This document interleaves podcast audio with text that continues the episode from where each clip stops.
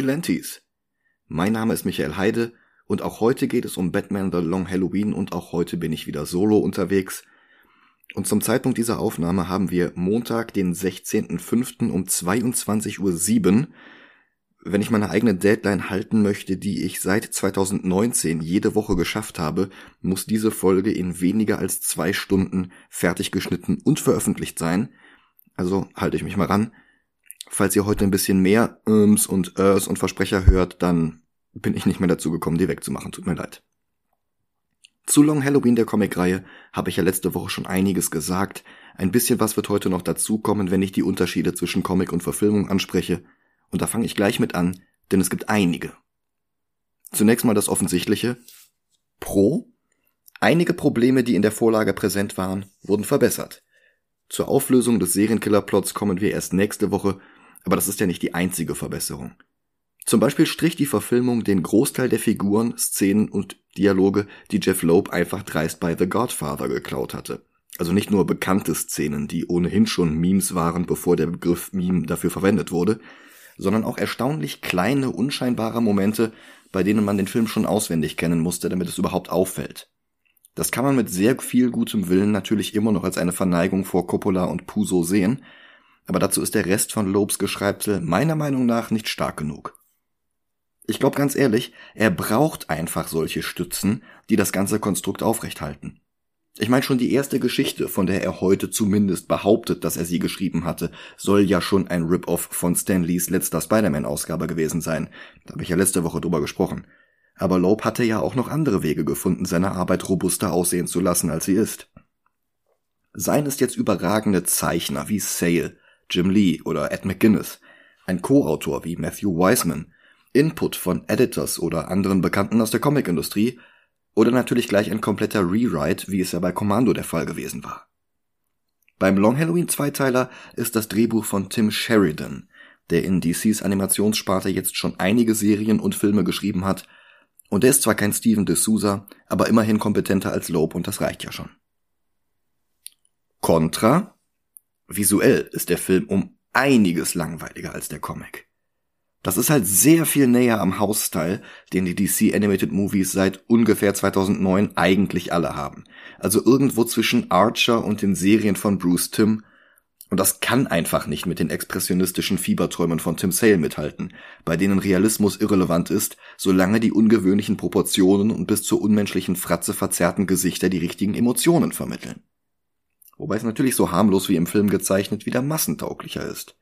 Die alte Frage also, ob so vielen Menschen wie möglich nur ein kleines bisschen zu gefallen, besser ist als nur denen, auf deren Urteil man Wert legt, aber denen dann so gut wie möglich. Über die Frage hatte ich ja im März erst mit Dennis gesprochen, als es in Folge 124 um Garfield und dessen Erfinder Jim Davis ging. Und objektiv schlecht ist der Stil der Verfilmung ja auch nicht. Er ist halt bloß deutlich weniger exzentrisch und experimentierfreudig und damit halt etwas banal und austauschbar geraten. Ein bisschen wie Farb-Remakes von alten Hitchcock-Filmen wie Der Mieter oder Psycho. Immer noch gute Geschichten, aber wenn man das Rad nicht genauso einfallsreich neu erfindet wie Hitch damals, kann man es eigentlich auch gleich bleiben lassen. Aber kommen wir mal zur Handlung. Bruce Wayne beginnt den Film wie im Comic im Büro von Carmine Falcone. Aber trotzdem haben wir da gleich den ersten Unterschied. Im Comic war dieses Büro in Falconis Privatanwesen. Und der größere Rahmen war die Hochzeit von Conny Corleone, ach nee, von Johnny Vitti. Der Film hat wirklich gut daran getan, diese ganzen Plagiate etwas runterzukürzen, und darum ist das Büro in der Filmversion in einem Wolkenkratzer im Herzen von Gotham City. Carmine trägt immer noch die Narben auf der Wange, die ihm Catwoman in Year One zugefügt hatte. Die beiden sind nicht alleine, denn Carmines Sohn Alberto und der Bodyguard Milos Grappa sind auch noch da. Albertos Rolle im Film ist in jeder zweiten Szene stumm Kreuzworträtsel zu lösen, das ist deutlich weniger als im Comic. Die Rolle von Milos ist wie in der Vorlage. Letzte Spoilerwarnung für Long Halloween, den Comic. Bewegt eure Hand jetzt zur Pause-Taste oder gleich zur Stopp-Taste, vorausgesetzt, dass ihr den Comic lesen wollt, und hört euch vielleicht den Rest dann erst hinterher an. Drei, zwei, eins. Okay, dann spoil ich jetzt den Comic. Jeff Lopes Vorstellung von einem spannenden Murder Mystery, das die Lesenden auf Augenhöhe behandelt und ihnen alle Hinweise gibt, die sie bräuchten, um den Fall zu lösen, das sieht so aus. Die ganze Geschichte überlässt er es aussehen, als würde Harvey Dent, bevor die Säure ihn zu Two-Face macht, systematisch die Falconis und die Maronis ermorden.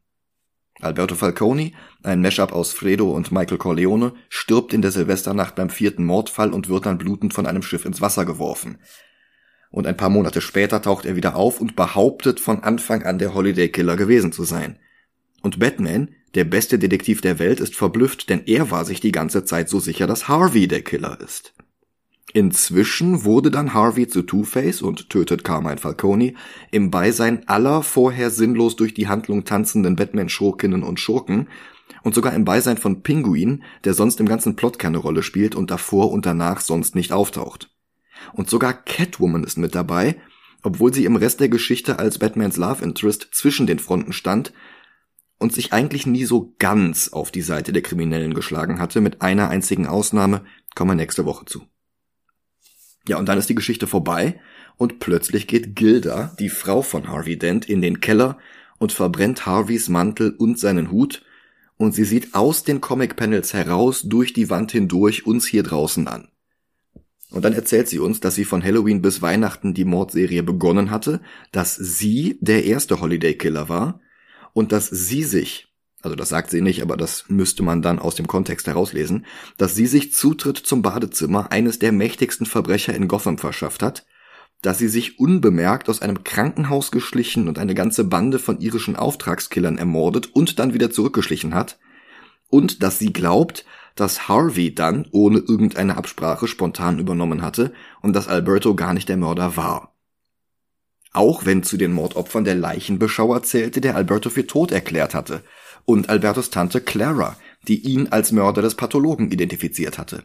Zwei Morde, die keinerlei Sinn ergeben, wenn sie von Harvey verübt worden wären oder von Gilda, die aber in den beiden Monaten nicht selbst getötet haben. Und wie ich nur immer wieder betonen kann, die drei haben sich zu keinem Zeitpunkt miteinander abgesprochen. Gildas Motiv war übrigens gewesen, dass ihr Mann als Staatsanwalt zu beschäftigt war, Kriminelle anzuklagen um mit ihr zusammen eine Familie zu gründen und Kinder großzuziehen. Und damit er mehr Freizeit hat, verübte sie dann Selbstverbrechen. Bis Alberto dann unabgesprochen seinen Tod fälschte und weitermachte, was sie für Harveys Handwerk hielt, der offenbar telepathisch ihrem Vorschlag gefolgt ist und es dann nur hatte aussehen lassen, als sei Alberto der Mörder. Und irgendeiner der drei tötete dann auch noch den Waffenhändler in Gothams Chinatown, der die Mordwaffen verkauft hatte, die sie dann offenbar alle drei am Tatort hinterlassen hatten. Mit Babyfläschchen Schnuller als Schalldämpfer, die sie offenbar alle drei vorher der Frau von Commissioner Gordon gestohlen hatten. Also, das ist wirklich wüst, was Loeb da von uns erwartet, was wir da schlucken, damit diese Erklärung auch nur den Hauch von Sinn ergibt. Und der Einzige, der über alles Bescheid wusste und jederzeit darüber informiert war, wer die Mörder sind, das war der obskure Schurke Calendar Man, der schon vor Beginn der Geschichte im Gefängnis saß, seine Zelle niemals verlassen hatte und der nie in Kontakt mit Gilda, Harvey oder Alberto stand. Und die einzigen Hinweise auf diese Auflösung waren vier Dinge, die sich dann allerdings auch wieder gegenseitig widersprachen. Erstens, dass der Riddler an einer Stelle mal die Mordwaffen eingeschätzt hatte als kleines Kaliber, wie es wie gewöhnlich von Frauen oder schmächtigen Männern benutzt wird. Das sollte dann für Gilda und oder Alberto sprechen. Dass zweitens der vierte Mord an Silvester stattfand, aber unmittelbar bevor die Uhr zwölf schlug. Obwohl es im Dezember bereits einen Mord an Weihnachten gegeben hatte, was vom sonst etablierten Muster abwich, dass Holiday nur einmal pro Monat zuschlug. Wobei das halt der vierte Mord war, da gab es noch nicht die klare Regel, dass es nur ein Mord pro Monat ist. Diese Regel wurde erst hinterher sichtbar. Und auch das stimmte dann noch nicht, aber da kommen wir nächstes Mal zu. Drittens gab es noch den Hinweis, dass Albertos Leiche nie gefunden worden war, womit es dann aber auch wiederum keinen zweiten Mord im Dezember gegeben hatte, was also den Hinweis vorher wieder rückgängig macht. Und im Januar mordete dann trotzdem weder Alberto noch Gilda noch Harvey. Also da war dann wieder, also das, das geht alles nicht auf. Und viertens sprach noch für diese Auflösung, dass der Calendar Man mal männliche und mal weibliche Pronomen benutzt hatte, wenn er von Holiday sprach. Obwohl er, wie gesagt, zu keinem Zeitpunkt wissen konnte, wer die Morde begangen hatte. Und schlimmer noch, das machte er schon im Dezember, also als der Holiday Killer erst zweimal zugeschlagen hatte und somit zu diesem Zeitpunkt noch gar nicht mehr als eine Person gewesen war, wie uns Gildas Geständnis am Ende der Geschichte ja sagt. Trotzdem spricht er da schon abwechselnd von she und von he, obwohl es noch gar kein he war. Also das, das, das ist alles überhaupt nicht durchdacht. Das geht alles überhaupt nicht auf. Widerspricht sich gegenseitig. Also diese, diese, diese Lösung kommt komplett aus dem Nichts und verkauft uns alle für sehr naiv. Ja, und mehr Hinweise gab es dann weder für uns, noch für Batman, noch für den Calendar Man oder sonst irgendjemanden in der Geschichte. Danach verschwand Gilda dann übrigens spurlos aus Gotham und baute sich eine neue Identität auf im Marvel-Universum, wo Loeb und Sale sie in Daredevil Yellow einbauten. Und da bekam sie dann Stress mit The Owl, so ein Daredevil-Gegner halt. Also ich verstehe bis heute nicht, wie diese Geschichte zigtausende Batman-Fans begeistern konnte, wie sie auf Listen mit den besten Batman-Geschichten aller Zeiten landen konnte, wie sie ausgezeichnete Regisseure wie Christopher Nolan und Matt Reeves beeinflussen konnte und wie Jeff Loeb auf dem Erfolg dieser komplett dadaistischen Auflösung zu einem der gefeiertsten Autoren der Comicindustrie hatte werden können. Also ja, das Ende war nicht vorhersehbar. Aber das machte es doch nicht gut, wenn diese Unvorhersehbarkeit mit solch unlauteren Methoden erreicht worden war. Also, wir gehen die Morde im Verlaufe dieser beiden Filme mal nacheinander durch und sehen uns an, wer sie jeweils begangen haben soll. Oder begangen haben konnte. Gilda, Alberto und Harvey. Zurück zum Film. Wayne ist wie gesagt bei Carmine, der Thomas Wayne gekannt hatte. Wie genau, das erfahren wir erst ein paar Monate nach diesem Gespräch und damit erst im zweiten Film, aber ich kann es auch jetzt schon sagen, Carmine war in seiner Jugend im Bandenkrieg mit den Maronis angeschossen worden und sein Vater Vincent Falcone hatte ihn dann nach Wayne Manor gebracht und Thomas gezwungen, die Wunden zu versorgen und Carmine das Leben zu retten. Und auch das hat sich Loeb natürlich schon wieder nicht selbst ausgedacht. Das war eigentlich eine Story aus den 50ern. Da war es natürlich noch nicht der von Frank Miller in den 80ern erfundene Carmine Falcone, sondern ein Gangster namens Lou Moxon. Dem hatte Thomas Wayne eigentlich die Kugel entfernt und ihn dann, sobald er außer Lebensgefahr war, überwältigt und der Polizei übergeben. Wie man das halt als Wayne so macht.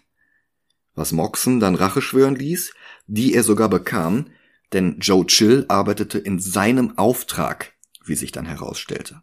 Also die, die Eltern von Bruce starben deswegen. Und Loeb hat das geändert in Aufgrund seines hippokratischen Eids hat Batmans Vater vor vielen Jahren mal Falcone das Leben gerettet und hat ihn dann einfach gehen lassen. Das ist natürlich sehr viel besser und sollte unbedingt von Matt Reeves in seinem Batman-Film übernommen werden. So gut ist das. Zwinker. Zwinker. Carmine glaubt, dass Bruce jetzt genauso nach seiner Pfeife tanzen wird wie Thomas, aber da täuscht er sich. Bruce glaubt nicht, dass das eine gute Idee wäre. Woran er glaubt? An Gotham City. Und das ist jetzt wieder ein Zitat aus dem Comic. Tatsächlich war es dort sogar das erste, was überhaupt ausgesprochen wurde, direkt auf der ersten Seite, auf der uns Bruce vor einem schwarzen, nur punktuell durch Noir-Jalousien hindurch erleuchtetem Hintergrund direkt in die Augen sieht. Tim Sale gab ihm dazu noch starke Schatten um die Augen und unter Kinn und Nase. Das Ganze erinnerte so ein bisschen an das Kabinett des Dr. Caligari. Also wie gesagt, Tim Sales Anleihen an den deutschen Expressionismus der 20er und 30er Jahre und an den Film Noir sind die mit Abstand größte Stärke von Long Halloween. Und die beginnen halt wirklich direkt auf Seite 1 des Comics. Der Satz I believe in Gotham City ist dann auch ein Leitmotiv des Comics, ergänzt um die verwandte Aussage I believe in Harvey Dent, mit der das letzte Heft auch endet, ausgesprochen von Gilda als Abschluss ihres Geständnismonologs und sehr ähnlich präsentiert wie Bruce auf Seite 1. Lobes Intention war es mit dieser Klammer ganz offensichtlich, Gotham als Stadt zu präsentieren, die funktionieren könnte. Wenn Batman ihr bloß einen ausreichenden Schubs in die richtige Richtung geben würde. Aber dann stößt er auf Gegenwehr und dann ist es Harvey, der Gotham diesen Schubs gibt, in die falsche Richtung.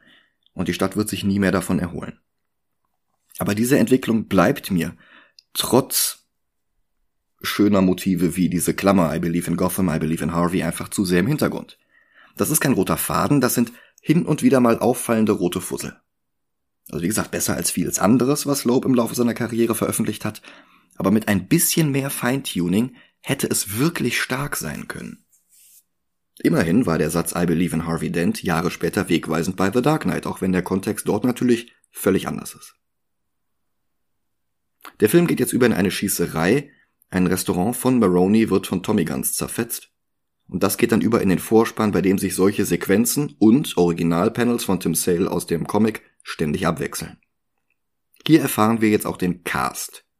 Jensen Ackles aus Supernatural spricht Bruce Wayne und Batman.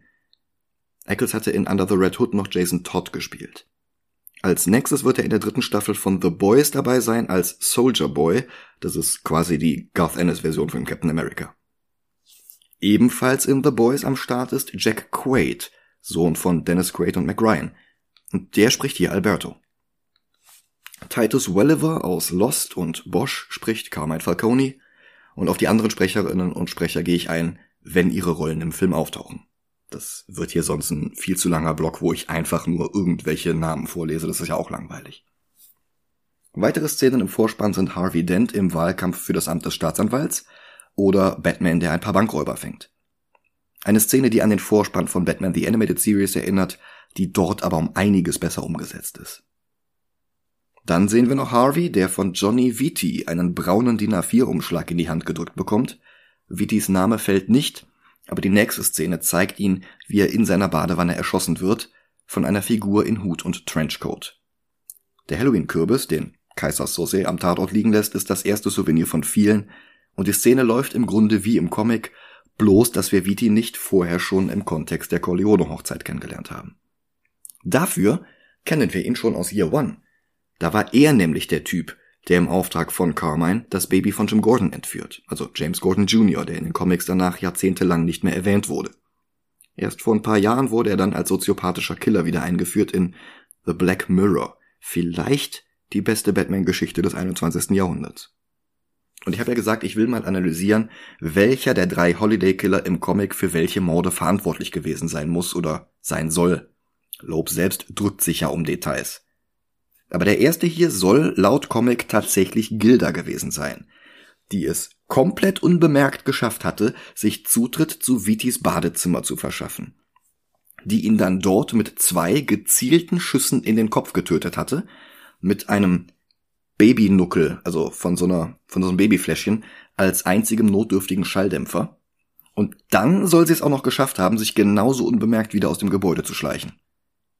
Wie sie das alles geschafft hat, also ob sie wirklich besser schleicht als Sam Fisher, oder ob der Neffe des mächtigsten Mafia-Paten in Gotham einfach gänzlich auf Bodyguards verzichtet, und wo Gilda so gut schießen gelernt hat, all das verschweigt Lob natürlich.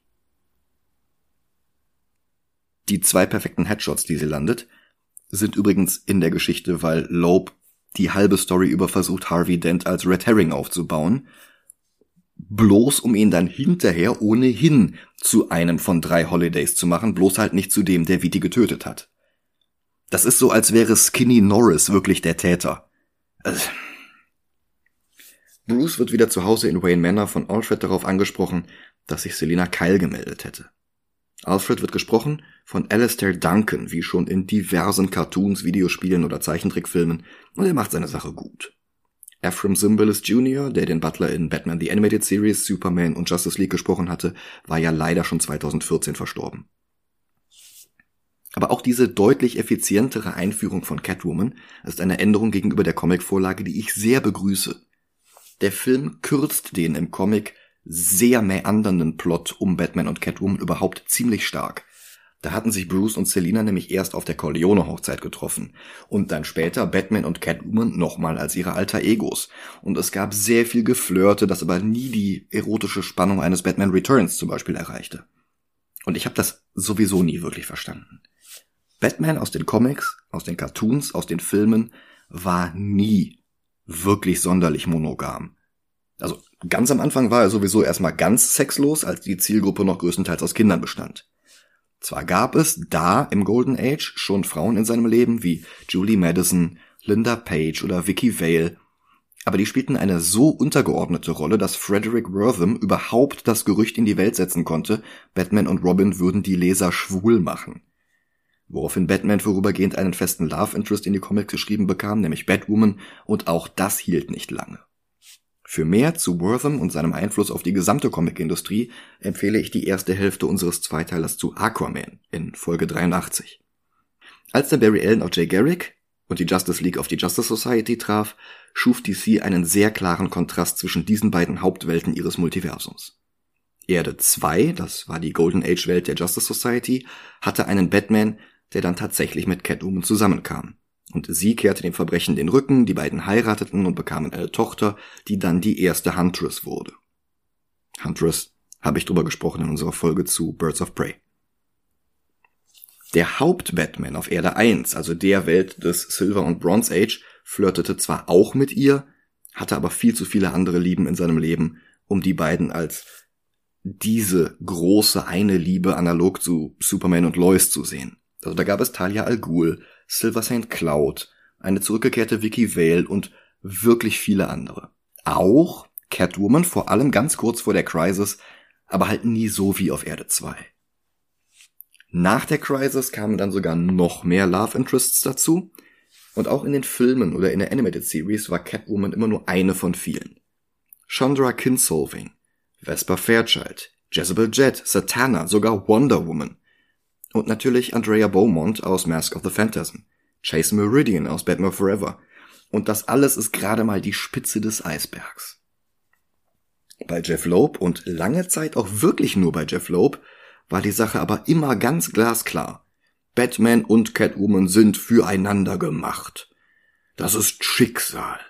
Es gibt einen roten Faden von Long Halloween über Dark Victory bis hin zu Hush, wo Batman sich ihr gegenüber sogar als Bruce Wayne zu erkennen gibt. Und davon beeinflusst haben dann irgendwann mehr und mehr andere Autoren dieses Chip aufgegriffen. Tom King hat die beiden sogar beinahe heiraten lassen, dann hat sie ihn aber am Tag der Trauung sitzen lassen, dann kamen sie wieder zusammen, und auch wenn das Heft erst im Juni herauskommen soll, sieht es im Moment ganz so aus, als würden die beiden in Batman Catwoman 12 sogar doch noch heiraten, auch wenn das DC-Multiversum seit Dark Knights Death Metal so unübersichtlich geworden ist, dass ich nicht mal mehr sagen kann, welche Stories jetzt in Continuity sind und welche nicht. Aber so oder so, diese erzwungene Monoamorie hat meiner Meinung nach nie zu Batman gepasst. Wenn der überhaupt sowas wie eine einzige große Liebe hat, dann ist das sein Kreuzzug gegen das Verbrechen. Da können zwischenmenschliche Beziehungen zwangsläufig nur eine untergeordnete Rolle spielen. Ja, und auch hier schwenkt die Unterhaltung jetzt zu Bruces langfristigen Zielen. Wobei es im Rahmen des I Believe in Gotham City Leitmotivs der Geschichte natürlich als wir müssen dieser gefallenen Stadt wieder auf die Beine helfen geframed wird und nicht als das Verbrechen, also das komplette Konzept Verbrechen muss aufgehalten werden, damit niemals wieder ein Kind seine Eltern verliert. Aber das sind nur Feinheiten. Grundsätzlich ist das hier schon die richtige Richtung. Und ich habe ja auch gar kein Problem damit, dass Loeb in der Geschichte die Entwicklung der Stadt schildern will, nur damit, dass er es in meinen Augen viel zu plump anstellt.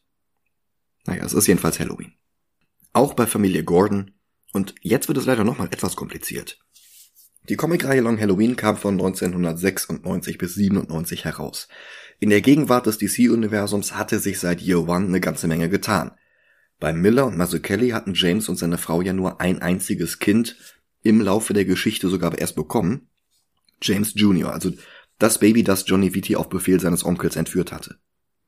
Irgendwann danach haben sie die Tochter von Jims verstorbenem Bruder Roger adoptiert. Die Tochter heißt ebenfalls Barbara. Und die wurde einige Jahre später dann als Batgirl und als Oracle aktiv. Mehr zu ihr, wenn wir über Killing Joke sprechen. Das passiert entweder dieses oder nächstes Jahr zu Alan Moores Geburtstag im November.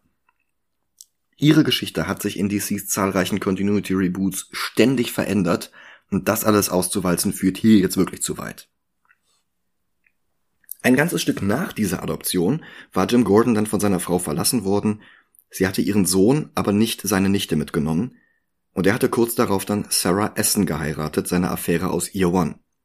Die beiden blieben dann auch zusammen, bis Joker sie am Ende der No Man's Land Storyline erschoss. Also Silvester 99, wenn ich mich richtig erinnere.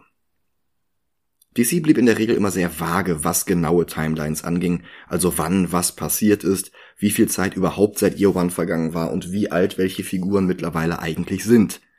Und das macht es halt etwas schwer einzuordnen. In der Comicversion von Long Halloween und auch im Sequel Dark Victory hatte sich Loeb zusammen mit seinem Editor Archie Goodwin jedenfalls entschieden, dass James und seine erste Frau Barbara noch zusammen sind und dass sie ihn erst irgendwann nach Dark Victory verlässt. Barbara, die Nichte, taucht im Comic gar nicht auf. In der Verfilmung allerdings schon, da ist der Gordon-Haushalt jetzt vierköpfig. James, gesprochen von Billy Burke aus Twilight und Fracture, seine Frau Barbara, gesprochen von Amy Landecker aus Transparent, und die beiden Kinder, die nicht im Abspann stehen. Aber dass Barbara die Nichte schon zu den Gordons gestoßen ist, ist erklärbar. Es sind ja immerhin seit dem Ende von Year One ganze zehn Monate vergangen. Es mussten ja zum Beispiel all die Schurken debütieren, deren sukzessives Auftauchen und deren wachsender Einfluss auf die Stadt ja eigentlich die Geschichte von Long Halloween hätte sein sollen. Stattdessen findet das jetzt alles in der Zeit zwischen dem 3. Dezember in Year One und dem 31. Oktober in Year Two statt und Long Halloween tötet jetzt bloß nach und nach die alten Crime-Familien. Aber jetzt wiederhole ich nur Kritikpunkte, die ich letzte Woche schon aufgezählt hatte. Eins nur, ich halte es nicht für sehr wahrscheinlich, dass Barbara in dieser Version von Long Halloween die leibliche Tochter von Gordon ist, also quasi die ältere Schwester von James Jr. Und dass es halt einfach von den Comics abweicht. Und zwar weil Falcone die Narbe aus Year One hat. Also Year One ist definitiv Continuity und da hatten sie Barbara ja nicht. Also muss sie adoptiert sein und es ist dann halt einfach irgendwann in der ersten Jahreshälfte von Year Two passiert. Zurück zum Film. Auch Harvey Dent kommt nach Hause und findet seine Frau Gilda mit Wein und einem sich stetig füllenden Aschenbecher auf der Terrasse. Harvey wird gesprochen von Josh Duhamel aus den Transformers-Filmen und Jupiter's Legacy. Sie wird gesprochen von Julie Nathanson, die fast ausschließlich Voice-Acting-Rollen im Lebenslauf hat. Darunter auch Jelena Belova, die wir aus Black Widow und Hawkeye kennen. Die spielte sie in einem Avengers-Cartoon.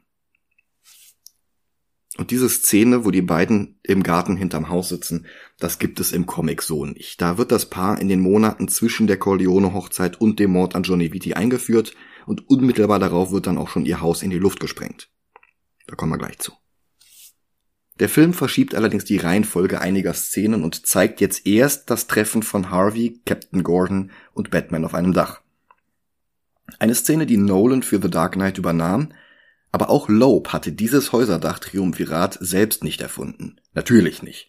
Das stammte alles aus Eye of the Beholder, einem Batman Annual von 1990. Aber Loeb bediente sich eh sehr ausgiebig an dieser Geschichte, auch im weiteren Verlauf der Entwicklung zu Two-Face. Visuell wie auch inhaltlich. Also der Ratschlag von Elliot Megan, dass man sich von Filmen, Büchern oder Theaterstücken inspirieren lassen darf, aber nie von anderen Comics stehlen sollte, das hat Loeb anscheinend irgendwann vergessen. Die drei Männer unterhalten sich jedenfalls über den Mord an Johnny Vitti. Harvey verdächtigt Johnnys Onkel, Carmine Falcone weil Vitti einen Tag später zum Kronzeugen hätte werden sollen, der gegen die gesamte Falcone-Familie aussagen sollte. Darum auch die Übergabe dieses Umschlags in der Vorspannsequenz. Und dieser Kronzeugenplot ist für den Film hinzuerfunden worden. Im Comic hat Carmine kein Motiv. Das finde ich im Film stärker. Dann bemerkt Batman, dass sie beobachtet werden von Catwoman und es kommt wie im Comic zu einer Konfrontation zwischen den beiden. Catwoman wurde hier gesprochen von Naya Rivera aus Glee. Und dieser Zweiteiler war leider ihre letzte Rolle. Sie ertrank kurz nach den Aufnahmen bei einem Bootsunfall. Sie wurde gerade mal 33 Jahre alt. Ihrem Andenken ist der Film auch gewidmet. Im Comic wartet Catwoman geradezu auf Batman, damit sie ihm nach seinem Gespräch mit Gordon und Harvey von einem Lagerhaus der Falconis erzählen kann, in dem, weiß nicht, 20 Millionen Dollar oder sowas als gestapelte Geldscheine herumliegen, weil Falcone die Kohle nicht waschen konnte. Es gab einen Plot im Comic, der im Film nicht auftaucht. Und da ging es um die Gotham, weiß nicht, First National Bank oder irgendwie sowas. Der äh, Direktor dieser Bank war ein Handlanger von Falcone und über den hatte er immer sein Geld gewaschen. Der stirbt aber im ersten Heft noch bevor Johnny Vitti erschossen wird. Und dadurch hat Falcone halt jetzt dieses Problem. Und darum versucht er auch Bruce Wayne zu überzeugen, seinen Einfluss bei der Bank geltend zu machen, damit er ähm, sein Geld weiterhin waschen kann. Das haben sie im Film gestrichen. Da will er Bruce, ähm, da will er Bruce überreden, die Wayne Foundation zum Geldwaschen zu benutzen. Das ist also alles ein bisschen vereinfacht, ein bisschen gekürzt, aber es funktioniert auch. Aber das ist halt der Grund, warum hier so viel Geld rumliegt. Da gibt es tatsächlich eine Erklärung für. Aber die Szene existiert sowieso nur, damit Batman und Harvey den ganzen Zaster anzünden können, um Falcone zu schaden. Das Motiv des brennenden Geldes ist natürlich auch in Nolans The Dark Knight gelandet, auch das aber unter völlig anderen Umständen. Im Long Halloween Film läuft das alles etwas anders ab. Zunächst einmal hat der Film eine Szene zwischen Batmans Gespräch mit Gordon und Harvey und seiner Unterhaltung mit Catwoman eingefügt, die im Comic fehlt. Und die Szene zeigt, wie die Falcone-Familie unmittelbar nach dem Mord an Johnny auf diesen Mord reagiert. Einer von Carmines Untergebenen, ein Typ namens Antoni, unterstellt, dass Falcone sowieso schon schwach wirkt und schwächer noch, wenn er Dent jetzt nicht töten lässt. Dent, der Johnny zum Kronzeugen gemacht hatte und damit möglicherweise sogar für seinen Tod verantwortlich war. Und ohne dass Carmine ein Wort sagen müsste, wirft sein Bodyguard Milos Anthony auch schon ein paar Stockwerke das Treppenhaus hinunter. Diese Macht, die er hier so offen zur Schau stellt, das, das stellt Carmine um einiges stärker als im Comic dar und das finde ich gut. Dann folgt auch hier die Konfrontation mit Catwoman und es ist keine einfache Unterhaltung, sondern eine Verfolgungsjagd über mehrere Häuserdächer und sogar einen fahrenden Zug hinweg, bis Catwoman Batman genau an dem Ort hat, wo sie ihn haben will, nämlich an Falconis Lagerhaus mit der Knete. Wo die beiden dann zum ersten Mal wirklich flirten und sich sogar beinahe küssen, bis Harvey dazukommt, der Batman mit einem Peilsender verfolgt hatte und daraufhin flieht sie vom Ort des Geschehens, kommt aber auch gleich nochmal zurück. Im Gegensatz zu Loeb hat Tim Sheridan das Prinzip Show Don't Tell nämlich verstanden. Und ein willkommener Actionbeat, der die bis hierhin etwas dröge Story auflockert, ist das Ganze auch noch. Im Gegensatz zum Comic bietet Sheridan auch eine Erklärung, warum Harvey das alles nicht beschlagnahmt. Zu viele bei der Polizei und auch bei der Staatsanwaltschaft sind immer noch in Falconis Tasche. Wenn sie jetzt versuchen, das zu beschlagnahmen, wird es zwangsläufig verschwinden und einfach wieder zu Falcone zurückkehren. Und es ist Catwoman, die jetzt vorschlägt, die Stapel anzuzünden, sobald sie weit genug von dem Lagerhaus entfernt ist, um ein Alibi zu haben, denn sonst hätte sie es ja auch selbst machen können. Und wie in Long Halloween, dem Comic, zeichnet, zeichnet sich jetzt schon Harveys innere Zerrissenheit ab, lange bevor die Säure auf sein Gesicht trifft. Auch das war natürlich von dem eben schon erwähnten Batman Annual geklaut. Aber die Long Halloween Verfilmung geht einen Schritt weiter. Harvey sagt, dass er ein Staatsanwalt sein will, der das Gesetz verfolgt und der es nicht selbst bricht. Wenn sie jetzt das Geld anzünden, würden sie selbst zu Verbrechern werden. Und es ist Batman, der jetzt vorschlägt, eine Münze zu werfen. Was Harvey gefällt, denn er hat bereits die Trickmünze mit den zwei Köpfen, die wir ja auch schon in The Dark Knight gesehen hatten.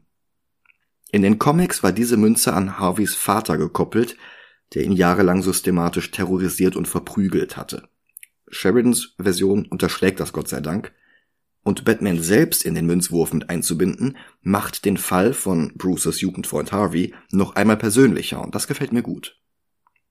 Dann geht Harvey nach Hause und es folgt die Szene aus dem Comic, in der sein Haus in die Luft gesprengt wird mit einer Nagelbombe. Das wird im Comic dann auch noch wichtig. Aber weil Sheridan hier keinen Cliffhanger braucht, um die Leute dazu zu bringen, auch das nächste Heft zu kaufen, lässt er es im Gegensatz zu Loeb nicht so aussehen, als wäre Harvey im Gebäude gewesen. Als könnte das womöglich schon der Vorfall sein, der sein Gesicht zerstört und ihn zu Two-Face macht. Und darum betritt er in der Filmversion das Haus, geht in den Garten dahinter zu Gilda und wir sehen beide draußen stehen, als diese Nagelbombe hochgeht. Im Comic sieht es jetzt erstmal so aus, als sei Harvey bei dem Anschlag sogar gestorben. Bis sich das als Finte herausstellt, mit der er, Batman und Gordon die Falconis in falscher Sicherheit wiegen wollen, um die Täter zu finden und mit der Loeb seine LeserInnen hinters Licht führen wollte. Und dann kommt Lobes lächerlichster Moment im Comic. Seine Vorstellung von Batmans Detektivarbeit sieht nämlich so aus. Batman kann einem der Täter nachweisen, dass er die Nägel die beim Bau der Bombe benutzt worden waren, vorher gekauft hatte.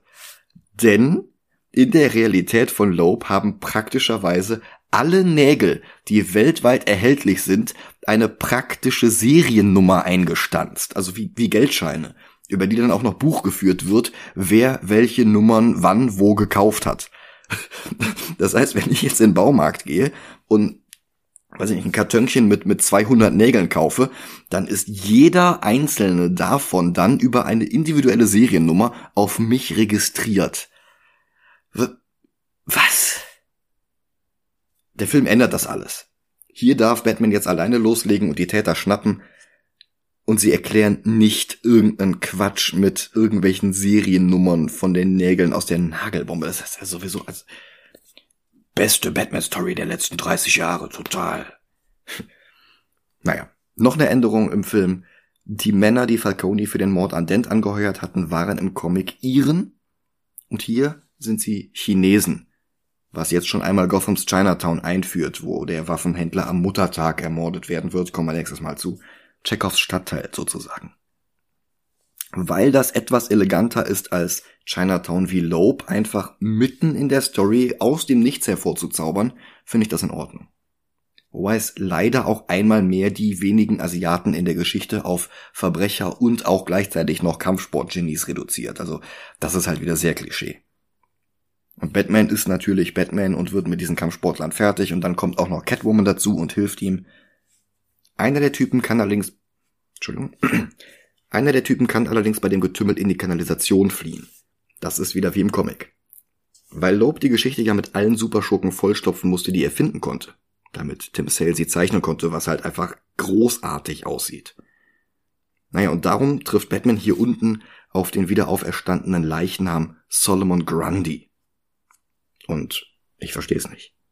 Wenn Loeb damit zeigen wollte, wie die Superschurken langsam in Gotham die Herrschaft übernehmen, dann hat er sich den Falschen ausgesucht. Grundy existiert seit 1944 und war eigentlich ein Gegner von Golden Age Green Lantern Alan Scott, der auch in Gotham City aktiv war, aber halt eben Jahrzehnte bevor Falcone überhaupt die Macht in der Stadt übernimmt. Also das, das, das nimmt dieses komplette Narrativ wieder komplett auseinander. Weil Grundy auch älter ist als 1968, ist er übrigens ein Zombie im klassischen Sinne, also bevor George Romero mit Night of the Living Dead die infektiösen, untoten Kannibalenmonster einführte, als die Zombies seitdem in der Popkultur bekannt sind. Die nächste Änderung behebt das größte Plothole im Comic. Dort war Harvey nach der Nagelbombe ohne Erklärung unversehrt geblieben. Gilda hatte es allerdings erwischt. Und sie war daraufhin wochenlang ans Krankenhausbett gefesselt, während sie sich erholte, und Harvey saß sogar neben ihr, wann immer es ging, auch in der Thanksgiving-Nacht. Das Problem ist dabei aber, dass Loeb ihr dann am Ende von Heft 13 diesen Monolog gibt, in dem sie sich den Lesenden gegenüber als ein Holiday Killer outet und explizit erwähnt, dass sie in den ersten drei Monaten sogar der einzige Holiday Killer war, dass sie alleine gehandelt hatte. Und das bedeutet dann aber rückblickend, dass sie sich an Thanksgiving ihre Infusion abgemacht hat, aus ihrem Krankenhausbett aufgestanden ist, an dem ihr Mann saß, der das nicht gemerkt hatte, dann hat sie sich unbemerkt an ihm und am gesamten Personal des Krankenhaus vorbeigeschlichen, aber schleichen konnte sie ja schon bei Johnny Vitti, dann hat sie irgendwo die Kleidung gewechselt, ihren Pyjama gegen das Holiday Killer Outfit eingetauscht, hat eine Pistole und einen Baby-Nuckel-Schalldämpfer eingesteckt und hat dann auch noch unbemerkt das Hotel infiltriert, in dem die Iren saßen, die für die Nagelbombe verantwortlich waren. Dann hat sie die getötet, sich wieder herausgeschlichen, umgezogen und ist, unbemerkt, und ist unbemerkt ins Krankenhaus zurückgekehrt, wo sie sich dann eigenhändig und ohne Hilfe die Infusion wieder ansteckte ohne dass irgendjemand etwas gemerkt hätte, noch nicht einmal Harvey, der die ganze Zeit an ihrem Krankenbett saß. Wenn Loeb es offen gelassen hätte, wenn wir tatsächlich glauben könnten, dass Alberto Falcone oder von mir aus auch Harvey die ihren ausgeschaltet hätte, dann wäre das sogar in Ordnung. Aber das ist wieder so ein unfaires Alibi, wie beim Red Hulk. Einzig und alleine, um die Leserschaft zu täuschen, auch wenn die Logistik dieses Täuschungsmanövers bei näherer Überlegung komplett auseinanderfällt. Also, sie kann es nicht gewesen sein. Und das ist der einzige von drei Morden, beziehungsweise hier sind ja mehrere getötet, also das einzige Mal von drei Fällen, in denen Holiday gemordet hatte, bei dem sie explizit als die Täterin benannt wurde. Das ist der Film, also Sheridan, dreht dieses Setting Gott sei Dank um. Hier ist es Harvey, der ans Krankenhausbett gefesselt ist, während Gilda unversehrt geblieben ist. Was zwar nicht ihre Fähigkeit erklärt, Tatorte unbemerkt aufzusuchen und dann wieder genauso unbemerkt zu verlassen, was aber wenigstens nicht völlig unmöglich macht, dass sie für das Thanksgiving-Blutbad verantwortlich sein könnte. Also mehr noch, Sheridan baut hier noch ein zusätzliches Motiv für Gilda auf, das deutlich sinnvoller ist als ich habe Verbrecher ermordet, damit mein Mann nicht so viel Zeit als Staatsanwalt arbeiten muss und endlich mit mir eine, äh, eine Familie gründen kann. Also wie es ja im Comic war. Der erste Schritt für diesen zusätzlichen Plot, um Gilda ein Motiv zu geben, ist ein Blumenstrauß mit Grußkarte im Krankenhauszimmer, adressiert an sie, nicht an Harvey, und zwar geschickt von Falcone. Und dann sehen wir sogar, wie Gilda das Krankenhaus verlässt. Und dann ist plötzlich Harveys Bett leer und das Fenster steht offen, damit auch er als Täter in Frage kommen kann. Im Gegensatz zum Comic, wo einfach niemand der Täter sein kann, auch wenn es so aussehen soll, als wäre es Harvey gewesen, und am Ende wird dann erklärt, wer es tatsächlich war, auch wenn das gar nicht sein konnte. Im Gegensatz dazu schafft es Sheridan halt wirklich, mehrere Verdächtige einzuführen, ihnen Motive zu geben und ihnen Möglichkeiten zu geben, es tatsächlich auch getan zu haben. Zusätzlich zu den drei Verdächtigen, die es halt im Comic waren, gibt's halt jetzt auch noch Carmine Falcone, der es genauso sein könnte, zumindest anfangs. Das ist schon sehr viel eleganter als bei Loeb.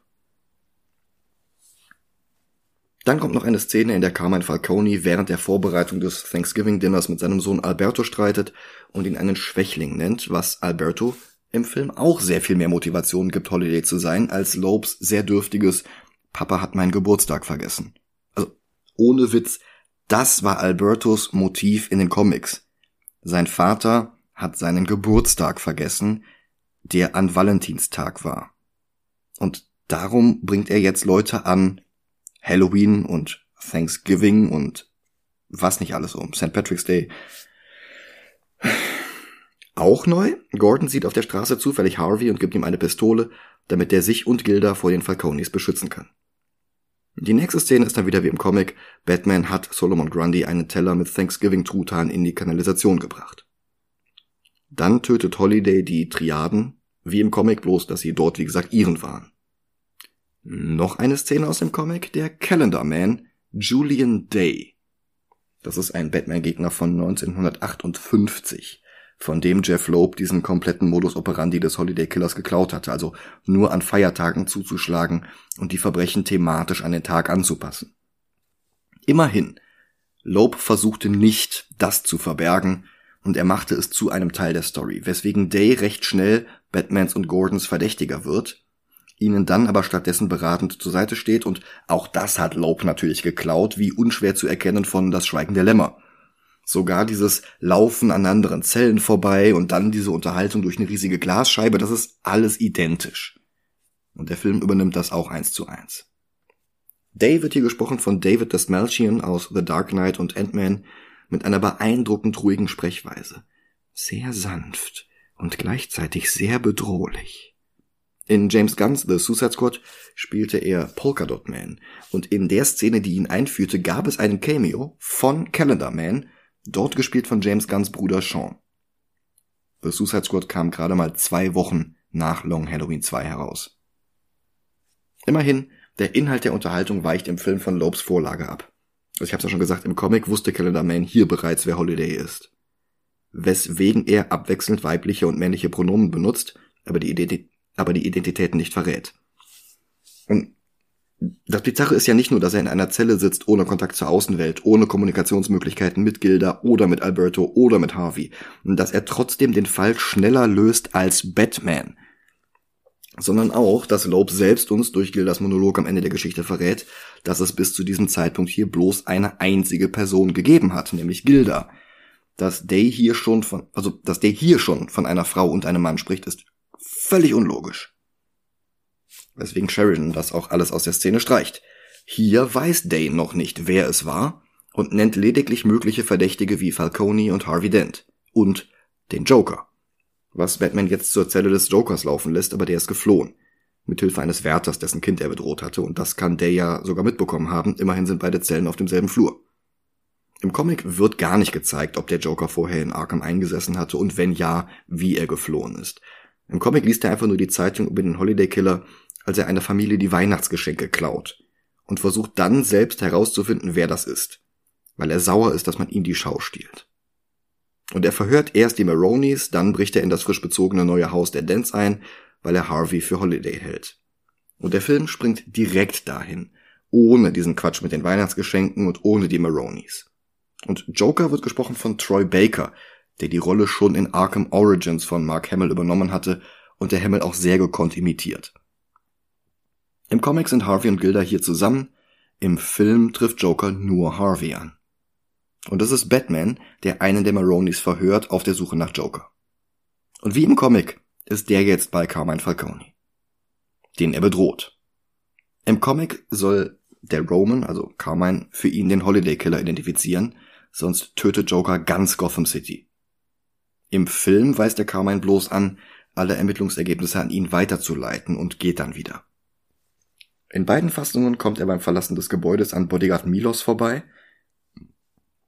was im Film noch zu einer Schießerei führt, im Comic marschiert Joker einfach durch die Vordertür raus, wo Milos gerade zufällig steht. Dann wird Milos in beiden Versionen der Geschichte erschossen vom Holiday Killer an Weihnachten. Und auch das war laut Gildas Geständnis am Ende von Heft 13 sie selbst, womit sie sich im Comic schon wieder von ihrem Mann wegschleichen musste, mit dem sie vorher ja explizit zusammen präsentiert wurde. Im Film war sie ja wie gesagt nicht zu Hause, als der Joker kam. Da gibt es kein unmögliches Alibi.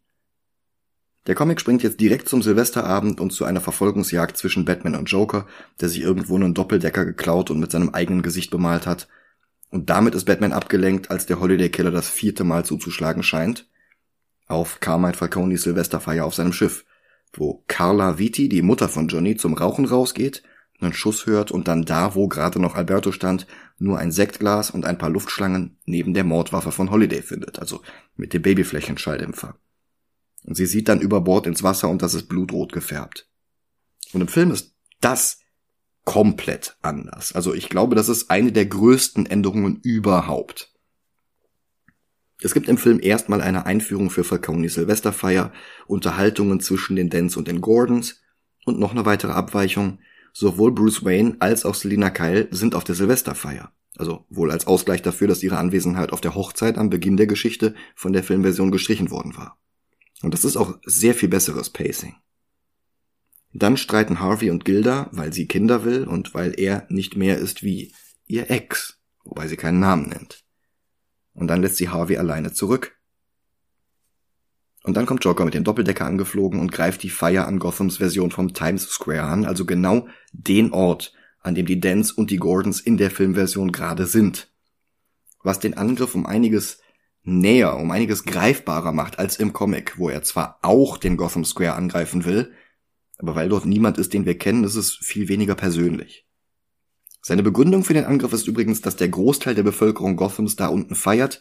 Die Wahrscheinlichkeit, dass er den Holiday Killer trifft, wenn er alle auf einen Schlag mit Giftgas umbringt, ist also gar nicht mal so gering. Batman hängt sich dann wie im Comic mit seiner Grappling Gun an das Flugzeug und beginnt Joker auf dem fliegenden Doppeldecker zu verprügeln bis der sagt, dass auch er daran interessiert ist, Holidays Identität herauszufinden, denn er mag ein gutes Rätsel. Das Wort triggert bei Batman Flashbacks an Alberto Falconis Kreuzworträtsel. In beiden Versionen der Geschichte stoppt Batman den Joker und vereitelt den Angriff auf den Gotham Square. Im Comic ist er darum nicht in der Nähe von Falconis Schiff, als Carla den Schuss hört und Alberto scheinbar im Wasser landet. In der Filmversion ist Catwoman allerdings noch immer auf dem Schiff und sie spricht jetzt mit Alberto Falcone. Er erzählt ihr eine Geschichte von der Liebe seines Lebens, die den Ansprüchen seines Vaters nicht gerecht wurde, dann will er sie küssen, aber Catwoman sagt, we can't, mehr dazu nächste Woche.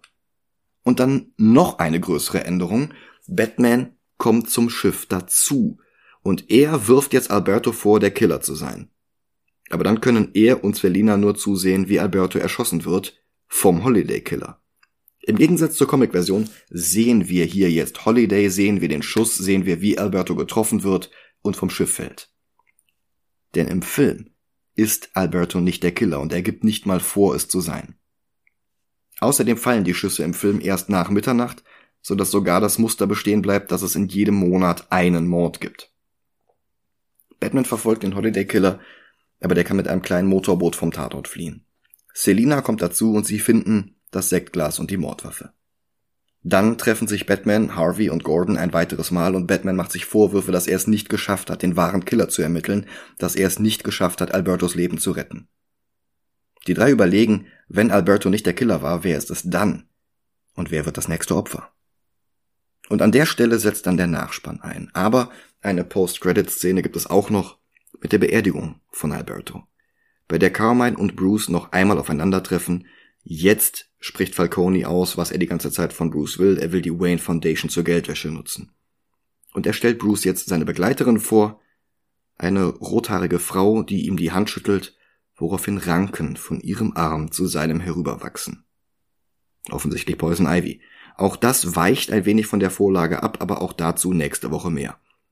Denn, ein kurzer Blick hinter die Kulissen, mittlerweile haben wir 22.58 Uhr. Ich muss also diese Folge noch schneiden, hochladen und veröffentlichen, alles innerhalb von 62 Minuten. Wenn ich meine eigene Deadline nicht brechen will, eine Deadline, die ich wie gesagt seit 2019 jede Woche einhalten konnte.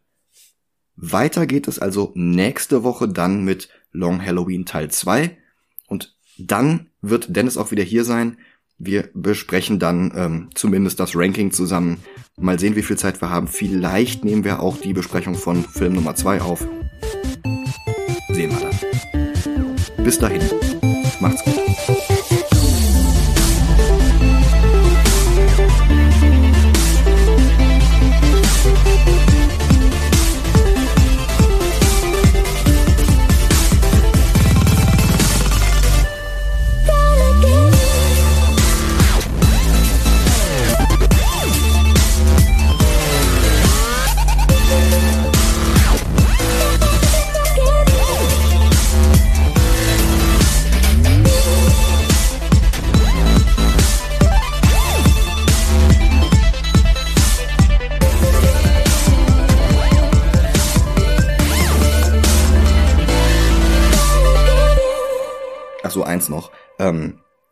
Letzte Woche ist äh, George Paris gestorben, der Zeichner von New Teen Titans, Crisis on Infinite Earths, Infinity Gauntlet, Avengers, JLA vs. Avengers, Crimson Plague und was nicht noch alles. Und ähm, eigentlich müsste ich jetzt hier auch noch mal so ein so eine Zusammenfassung seines Werkens äh, bringen, wie ich es bei Neil Adams gemacht habe. Aber zum einen habe ich dazu halt jetzt wirklich keine Zeit und zum anderen würde ich das gerne an einen Film koppeln, der mit einem Comic zu tun hat, an dem Paris gearbeitet hat. Also vielleicht mal Teen Titans Go to the Movies oder irgendwie sowas. Mal, mal sehen. Ähm, ich schaue, dass ich es bald mache. Wir müssen den Plan eh ein bisschen ändern aufgrund von unseren zeitlichen Problemen. Kommt noch, habe ich nicht vergessen. Bis dann.